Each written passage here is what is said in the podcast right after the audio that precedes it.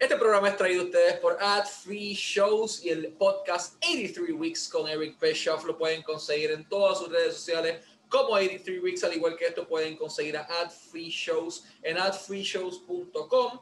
Tienen podcast con Kurt Angle, tienen podcast con Tony Schiavone, eh, Eric Bischoff, entre muchísimos otros.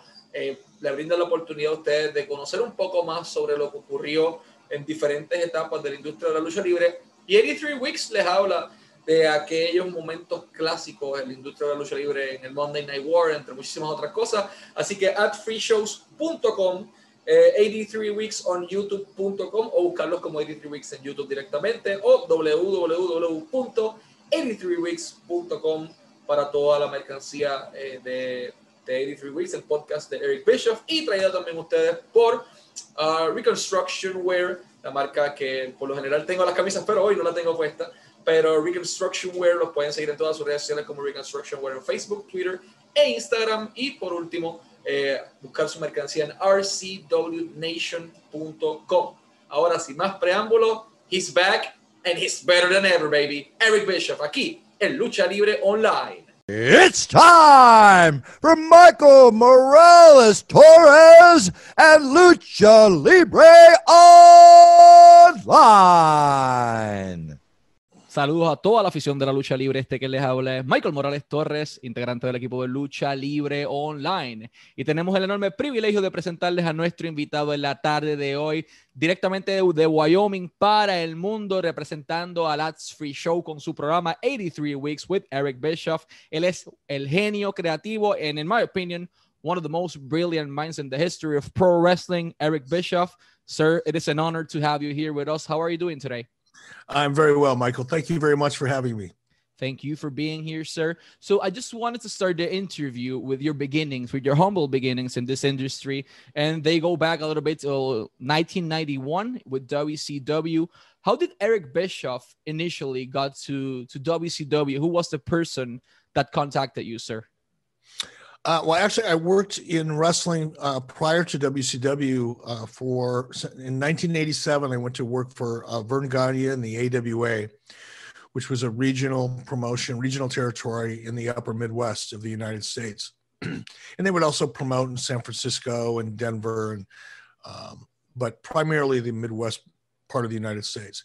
I worked for Verne Gagne for about three years, and then uh, I had heard that WCW was looking for an announcer, so I put together a demo tape and sent it in, and uh, I believe that was Jim Herd, who was the person that contacted me first. Pausa. Eric Bischoff nos habla de un poquito de su trayectoria antes de llegar a WCW. Nos menciona que trabajó para Bert Garney en la AWA antes de estar en WCW y luego como promotor en varios lugares, entre San Francisco, Denver, etc. Trabajó para la AWA por tres años y eh, vio que una plaza abierta en WCW como comentarista, solicitó y el resto es historia. Nos vemos un rato. Perfect. So you were uh, an announcer at the beginning with, uh, with WCW. After that, you were executive producer, then the senior vice president. And in 1997, you became the president of WCW. But the most important part is that you were the person responsible to create one of the highest moments in the history of pro wrestling, and that's the Monday Night Wars that we all remember. You have WCW Nitro versus WWE, or at that point, WWF Raw is War. How did you manage to create this complete chaos that all the fans love at that point in in the 90s uh, but specifically how did you manage to uh, to literally uh, take away from WWF Kevin Nash, Scott Hall, and Hulk Hogan, them being uh, like long life career employees of the WWF at that point? Well, Hulk Hogan had already left WWF when I hired him. He he resigned from WWF six months or a year before, I think, I started talking to him. So uh, Hulk at that point thought he was done with the WWF. So I didn't really take him from WWF. Um, Scott Hall and Kevin Nash came aboard because they were dissatisfied with the way things were in WWF and were looking for a different opportunity. Y aquí nuevamente con ustedes, eh, recordándoles visitar el podcast 83 Weeks con Eric Bischoff y Ad Free Shows, de igual manera freeshows.com, 83weeks.com y reconstructionware.rcwnation.com. Eh, Eric Bischoff nos habla de una historia muy interesante y es eh, y nos deja claro que Hulk Hogan ya se había ido de la WWF en aquel momento dado, llevaba aproximadamente seis meses fuera, y fue ahí entonces cuando él lo contrató. Hulk Hogan ya se había marchado, no que ellos se lo quitaron, como decían muchas de las historias. Así que él no le quitó a Hogan a WWF en aquel momento dado. Y por su parte, Scott Hall y Kevin Nash no estaban contentos con lo que estaba ocurriendo en WWF en aquel momento dado, por lo que deciden llegar a WCW. Así que esa es la, la historia del lado de Eric Bischoff. Nos vemos en un rato. So at that point, uh, you were working in the high, highly probable at the mo- at this moment the the stackest roster in the history of pro wrestling. You had guys like Randy Savage, Ultimate Warrior, Hulk Hogan. Uh, there were all of the people there were main eventers, Ted DiBiase, Evan Virgil, uh, among many many others. Uh, how do you manage to work with this high quality roster? And at that point, do you had any problems with the talent, ego problems regarding the bookings and the creative decisions?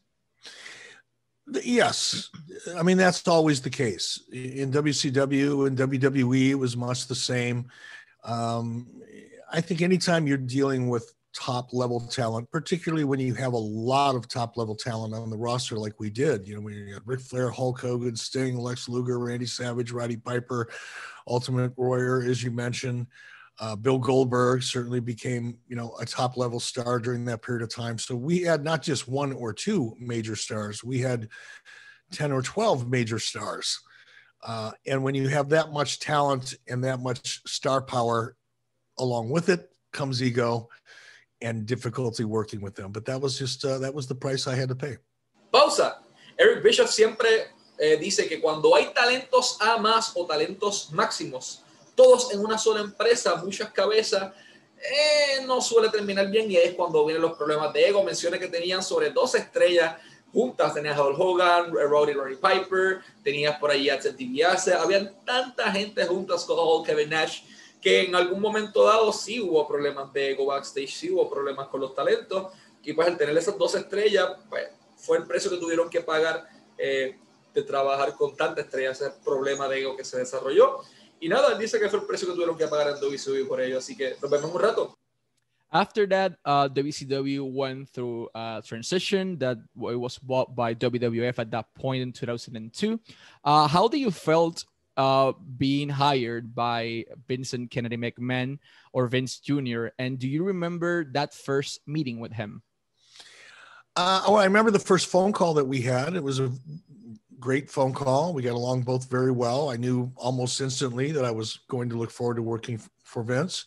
So it was it, it was an easy phone call, and it was an easy transition for me. Um, wrestling had been, you know, my life for a long time at that point, and an opportunity to work in the WWF and work with a lot of people that I had never worked with before was very exciting for me.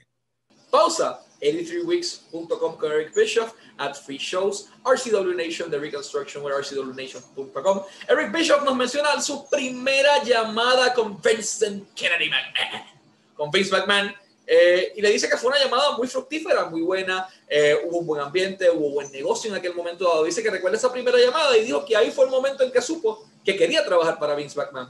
Entonces fue una transición muy sencilla porque ella había hecho esto por años pudo trabajar con gente que ya había trabajado en WCW eh, y en otras empresas y con gente nueva, así que parte del negocio. Nos vemos en un rato. And uh, why did you originally left the company in 2006? Uh, at that point, how was your relationship with Vince Jr. after working for him for five, almost uh, four, almost five years? Uh, you know, it was time. You know, my character as the general manager um, had run its course. There was no real new stories to tell, no new ways of telling the same stories over again. It just got to the point where it was time.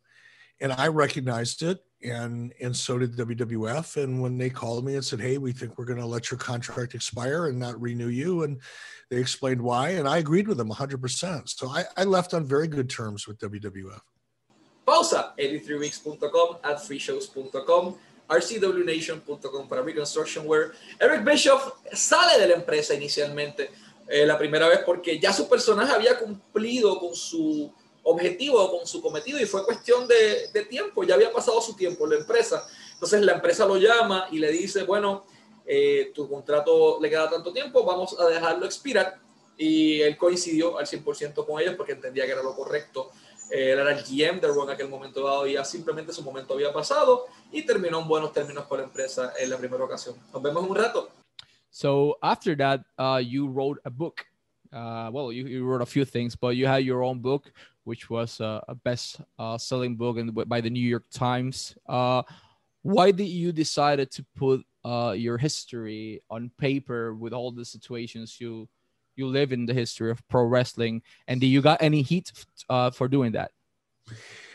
You know, I was reluctant to attempt to write a book because I frankly didn't think that I had that much that was that important or interesting to say. Um, but I was convinced by a couple other people that I was wrong and that there would be a good market for the book. And WWE, you know, jumped in and they wanted to produce a book. So I thought, you know, I'm not an expert. I'm not an author by trade. I don't know the book market. So if other people think that there's a market for this book, then I'll do my best and contribute everything that I can. Eric Bischoff nos menciona que inicialmente lo convencieron para publicar su libro. No pensaba que iba a ser tan interesante, pero lo convencieron de que había un mercado y lo publica. Eh, WWE quiso producir su libro en un momento dado y pues, otras personas pensaban que era interesante, así que de esa manera Bischoff se animó a publicar su joya de libro. Nos vemos un rato. And after writing your book, uh, you went to TNA in 2009, and there were reports at that time that you were the person responsible uh, for TNA landing uh, Hulk Hogan at that point. Were you the person behind that uh, signing to TNA? No, not really. I, I was part of it, um, but TNA wasn't really interested in hiring me. They were interested in hiring Hulk Hogan Hulk Hogan didn't want to go to work for TNA unless I was there. So more more or less TNA got stuck with me is the truth. Uh, but TNA was, you know, that them reaching out to Hulk. That was their initiative. Um, I got involved in negotiating the deal at Hulk's request, um, and oversaw a lot of that process. But uh, I, I was only there because Hulk wanted me there, not because TNA wanted me there. And how was your experience with the company in your time there? Do you enjoy working for TNA? Yeah, there were a lot of things I enjoyed. Um, I met a lot of good friends there and people who I still consider close friends. Uh, I had a lot of fun there. You know, uh, there were times when I had a great time. You know, working with my son was a great opportunity that I'll always be grateful for. Um, so yeah, there were a lot of great things about it. You know, there were some frustrating things about it. I think, you know, because the people in the company, management, really knew nothing about the industry.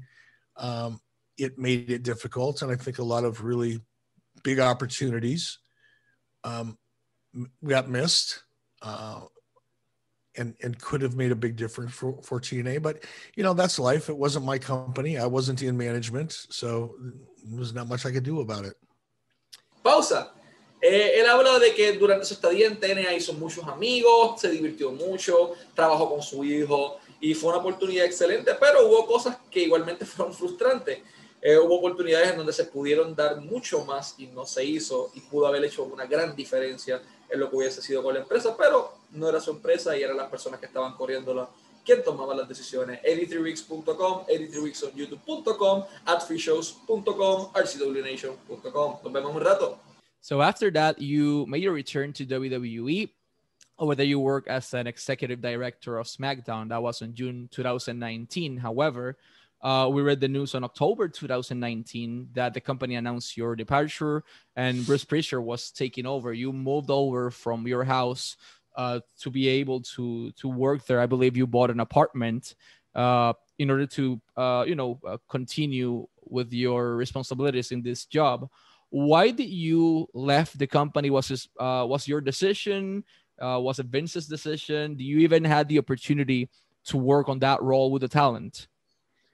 I, well it was vince's decision uh, but again it was one that i agreed with. It became apparent to me early on that the chemistry the creative chemistry in wwe was not in my opinion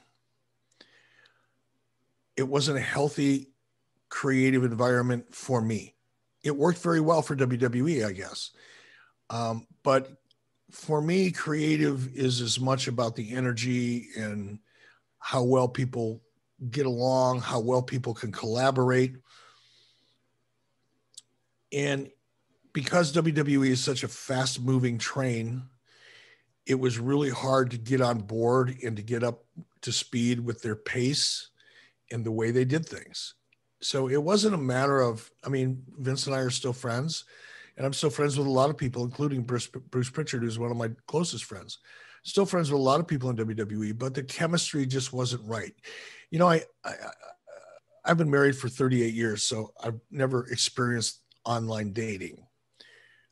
I can only imagine it's my experience with WWE was a little bit like if you find a, a beautiful woman that you meet online um, on a, a, dating app and you get along and you're sending each other texts and you're very excited and you finally meet for your first dinner date and you realize before the appetizers even come that the chemistry just isn't really that good.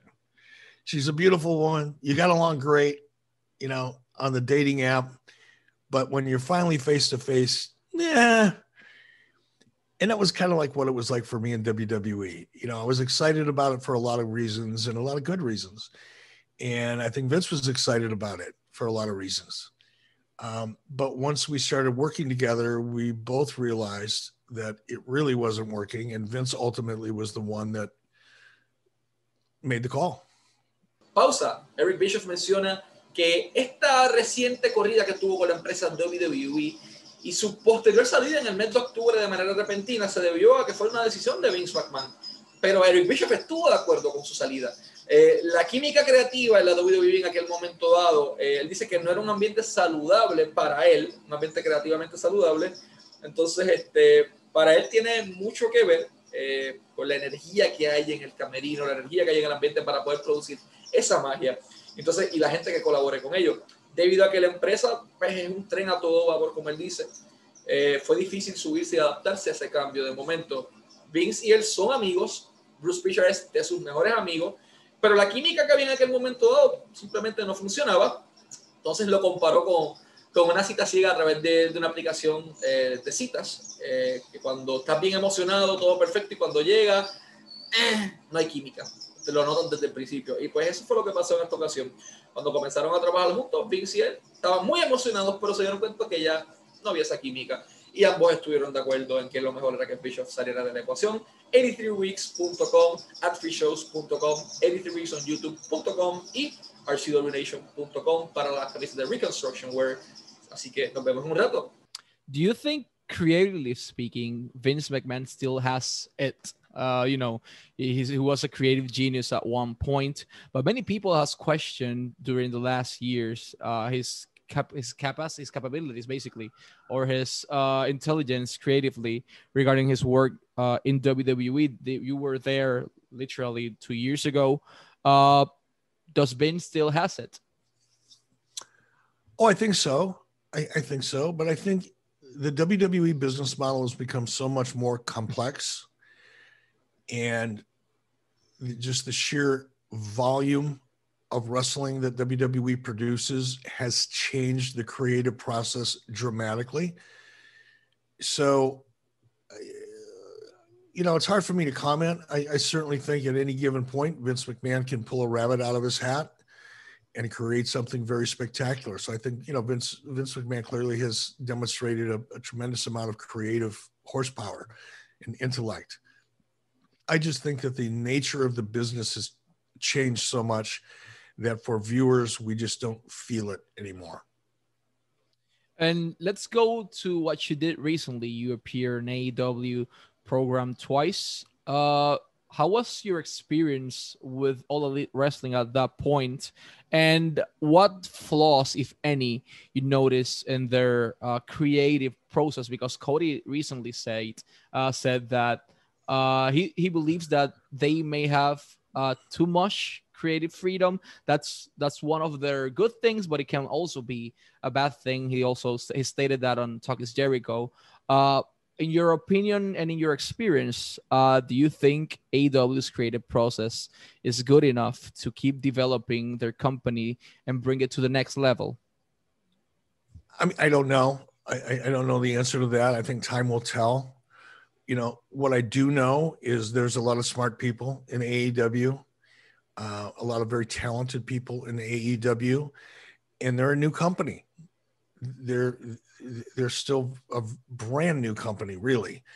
And with any company, you're going to learn better ways, different ways of doing things as you go. And I think the creative process will be one that will remain fluid in AEW because I think above all else, they value the creative process and they value the flexibility that some talent have the talent to enjoy.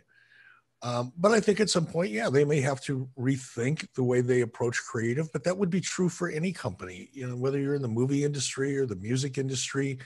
You know, the the entertainment business business changes, you know, on a daily basis. It feels like, and part of, you know, longevity and being successful in the long term is recognizing the changes in the talent or changes in the audience or changes in the industry in being able to modify or adapt what you do to that changing market. And I think AEW, like any other company, will face challenges and they'll overcome those challenges. And I'm, I'm, I'm very certain they're going to be successful in the long term. But uh, it's not going to come without some challenges along the way and hurdles that you have to, you know, get over. But uh, no doubt they'll be successful. pausa 83weeks.com, adfreeshows.com para todo su servicio de todas las plataformas. Sígalos en AdFreeShows en todas las redes sociales. Sigan a 83weeks en todas sus redes sociales, específicamente en YouTube, en Apple Podcasts, en Spotify, en todos lados y rcwnation.com o Reconstructionware en todas las redes sociales. Eh, Eric Bischoff nos habla y dice, pues, creo que el tiempo dirá. Hay mucha gente inteligente en AEW y son una empresa nueva. Muchas cosas que aprender eh, sobre pues, cómo hacer las cosas el proceso creativo se mantendrá fluido, pero ellos, y ellos valoran lo que es el proceso creativo en AEW y la flexibilidad que le permite a los empleados eh, disfrutar ese producto y disfrutar su trabajo.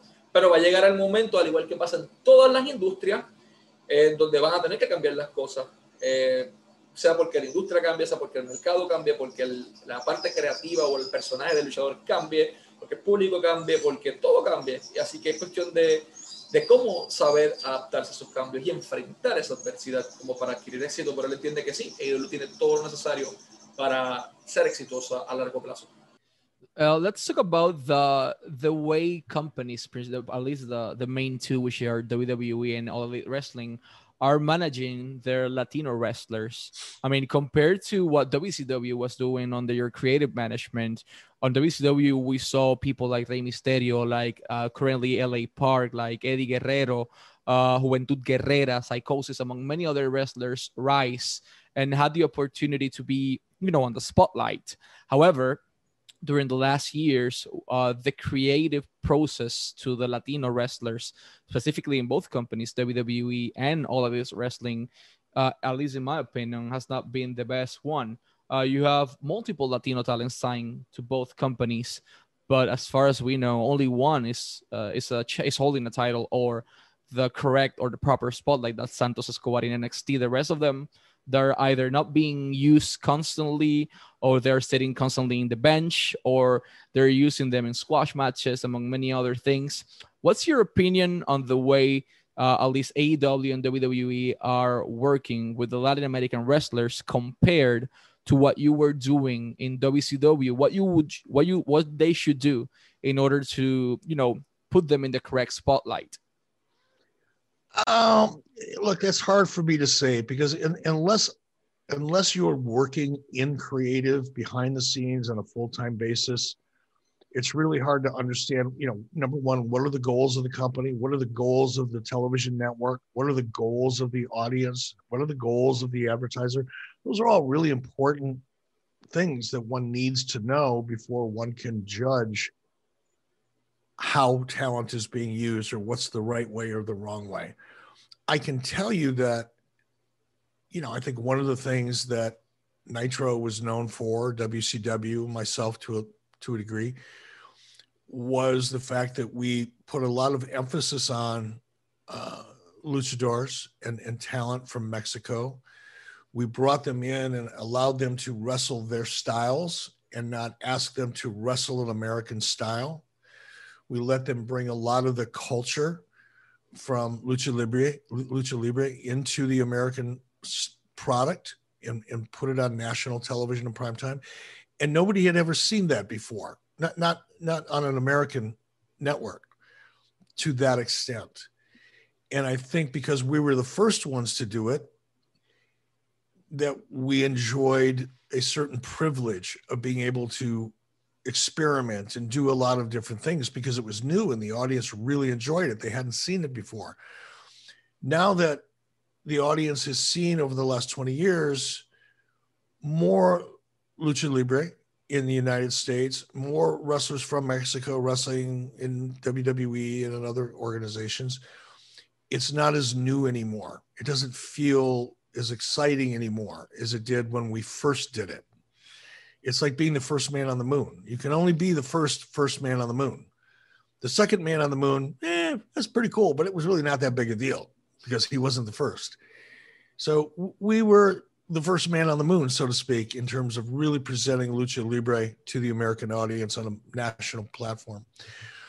I think if anything's missing now, it's a, I would like to see more of the Hispanic culture presented along with the wrestler and the wrestling, more discussion about wrestlers, where they're from, where they trained in Mexico, their families in Mexico. It's important, I think, in any television show, and it doesn't matter which show, the audience has to feel like they know the star or know about the star.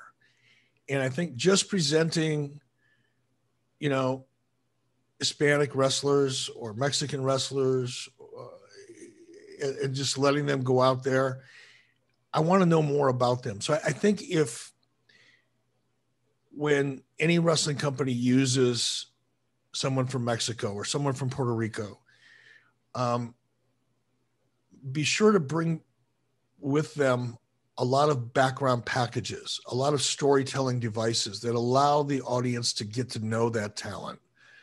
And I think that would go a long way to making people appreciate the Mexican culture, Puerto Rican culture, um, as well as make the talent more interesting to the audience.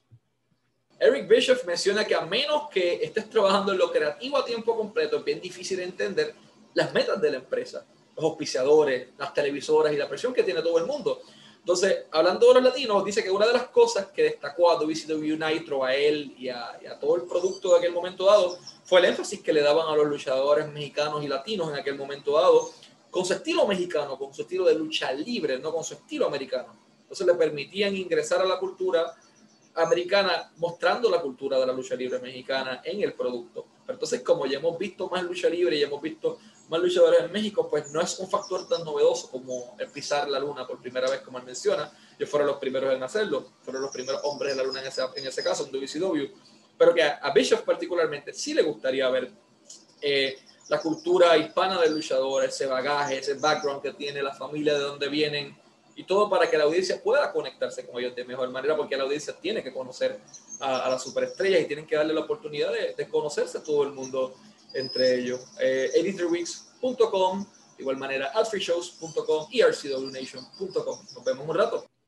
Uh, let's talk about, uh, for example, uh, at one point we had uh, Hulk Hogan, Ric Flair, uh, John Cena, The Rock, Stone Cold Steve Austin. We had this big uh, marquee names in the pro wrestling industry. However, speaking with multiple wrestlers recently, we had the opportunity to to debate this topic, and we wanted to talk with you right now, if you're okay. Uh, if there are any, which wrestlers do you think have what it takes to be uh, the next marquee name in pro wrestling, not only in WWE or AEW, but for the whole industry, to be this uh, wrestling ambassador on other uh, disciplines. For example, the, the people that can go to ESPN, uh, that can go to a, a tennis game, uh, to a golf court, and do multiple things in the name of pro wrestling as an ambassador, ma- male or female. Is there anyone out there that can do this work? Oh, sure. I think there's there's quite a few. Which Um, ones? Well, I think certainly Drew McIntyre falls into that category. Roman Reigns, without a doubt, falls into that category. Um, uh, I've always been a very strong supporter of Dolph Ziggler.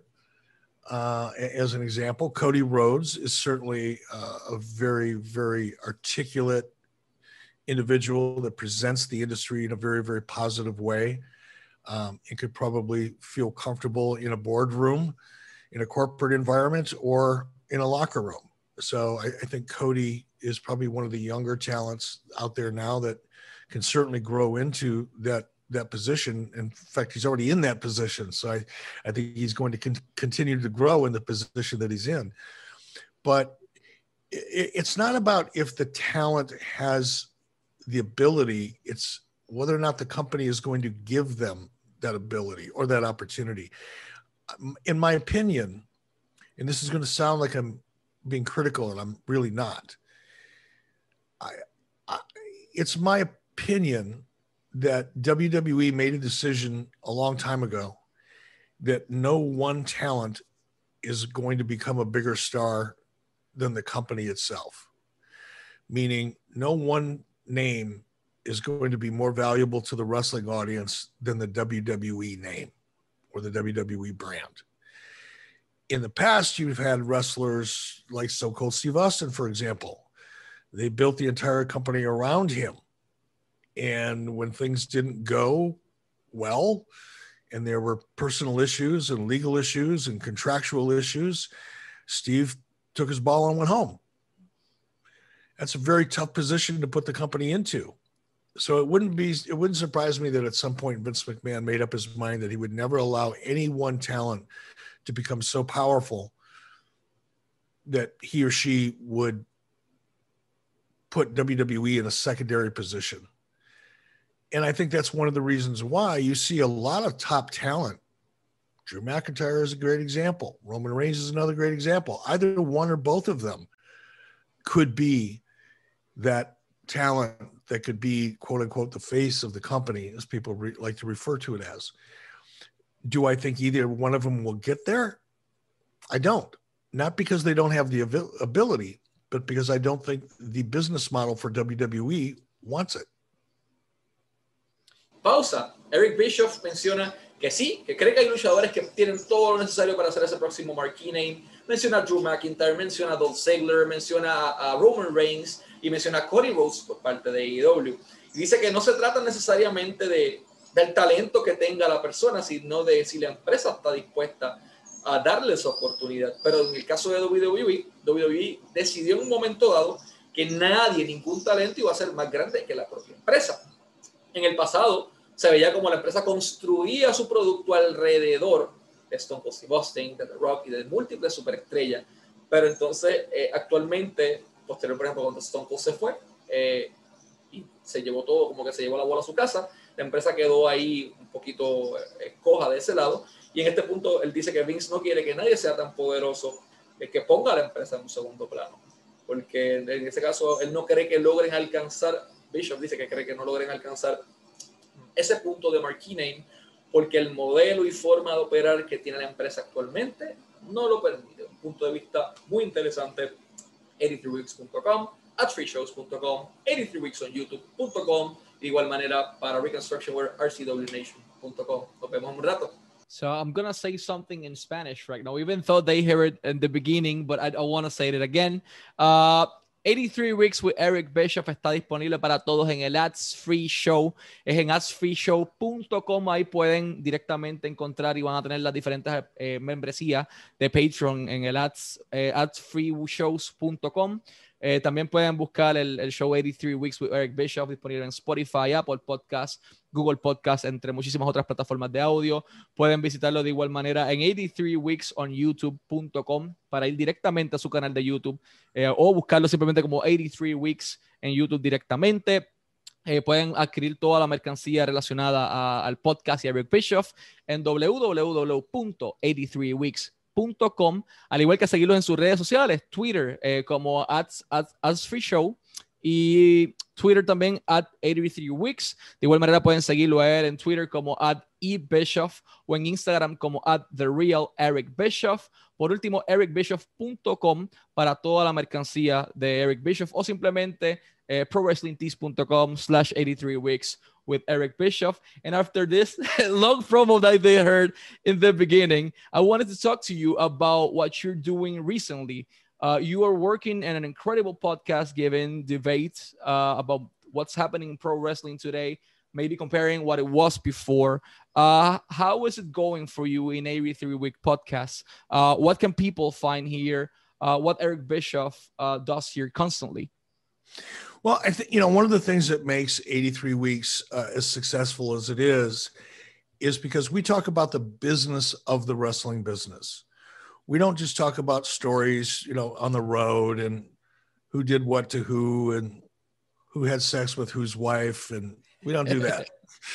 um, maybe a little bit, but mo- most of the time, what we're talking about is the business of the wrestling business, and particularly the Monday Night War era because it was such an important era in professional wrestling. You know, the introduction of Nitro, the two-hour live television format, you know, Lucha Libre. You know, as we discussed, the cruiserweight division, uh, the NWO, Hulk Hogan turning heel. So many things happened that changed the business of the wrestling business. That that's really what we talk about primarily but we do you know we go back and you know look at old shows and analyze them or old pay-per-views and analyze them and every once in a while we talk about somebody who's doing something they shouldn't be doing with somebody else's wife well, sir, it's been such an honor to have you here on our show today. Uh, the last question we wanted to ask is what do you think the pro wrestling industry as a general needs to do in order to attract a bigger fan base and improve its numbers? uh, very simply tell better stories you know the, the stories need to become as important as the action in the ring and as long as the stories are not as important is the action in the ring then i think we will continue to see a status quo. And status quo isn't bad. The wrestling business is successful. Wwe is financially very successful. Aew is very successful. So for those two companies status quo i guess in one way is fine. But if the goal is to grow the audience, then I think the storytelling is going to have to take a significant um, turn to be something a little more sophisticated than we've seen for the last 10 years or so. Perfect, sir. As I mentioned, it is an honor to have you here as our guest. Thank you for sharing your wisdom with us uh, and for literally opening the eyes of the audience regarding what's good and bad in pro wrestling and to the promoters what they can do or should do with their product in order to improve this industry. Thank you so much. We wish you the best of lucks in all your projects, specifically in 83 Weeks podcast, sir. Thank you. Michael, thank you very much for the invitation. I very much appreciate it. Pausa. ¿Qué necesita la industria de la lucha libre y las empresas para atraer más audiencia? Bishop nos responde de manera sencilla. Necesitan mejores historias. Las cosas están funcionando ahora, sí. Se está generando dinero, sí.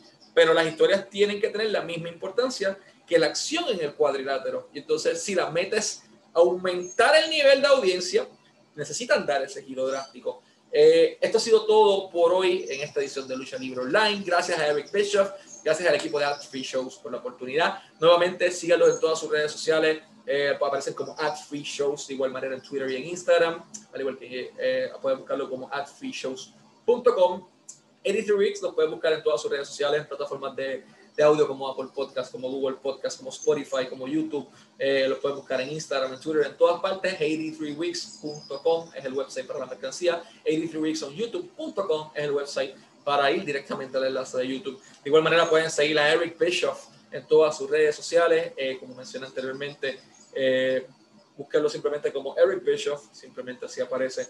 Pero eh, Eric Bischoff en, en, Twitter es at eBischoff y en Instagram at The Real Eric Bischoff.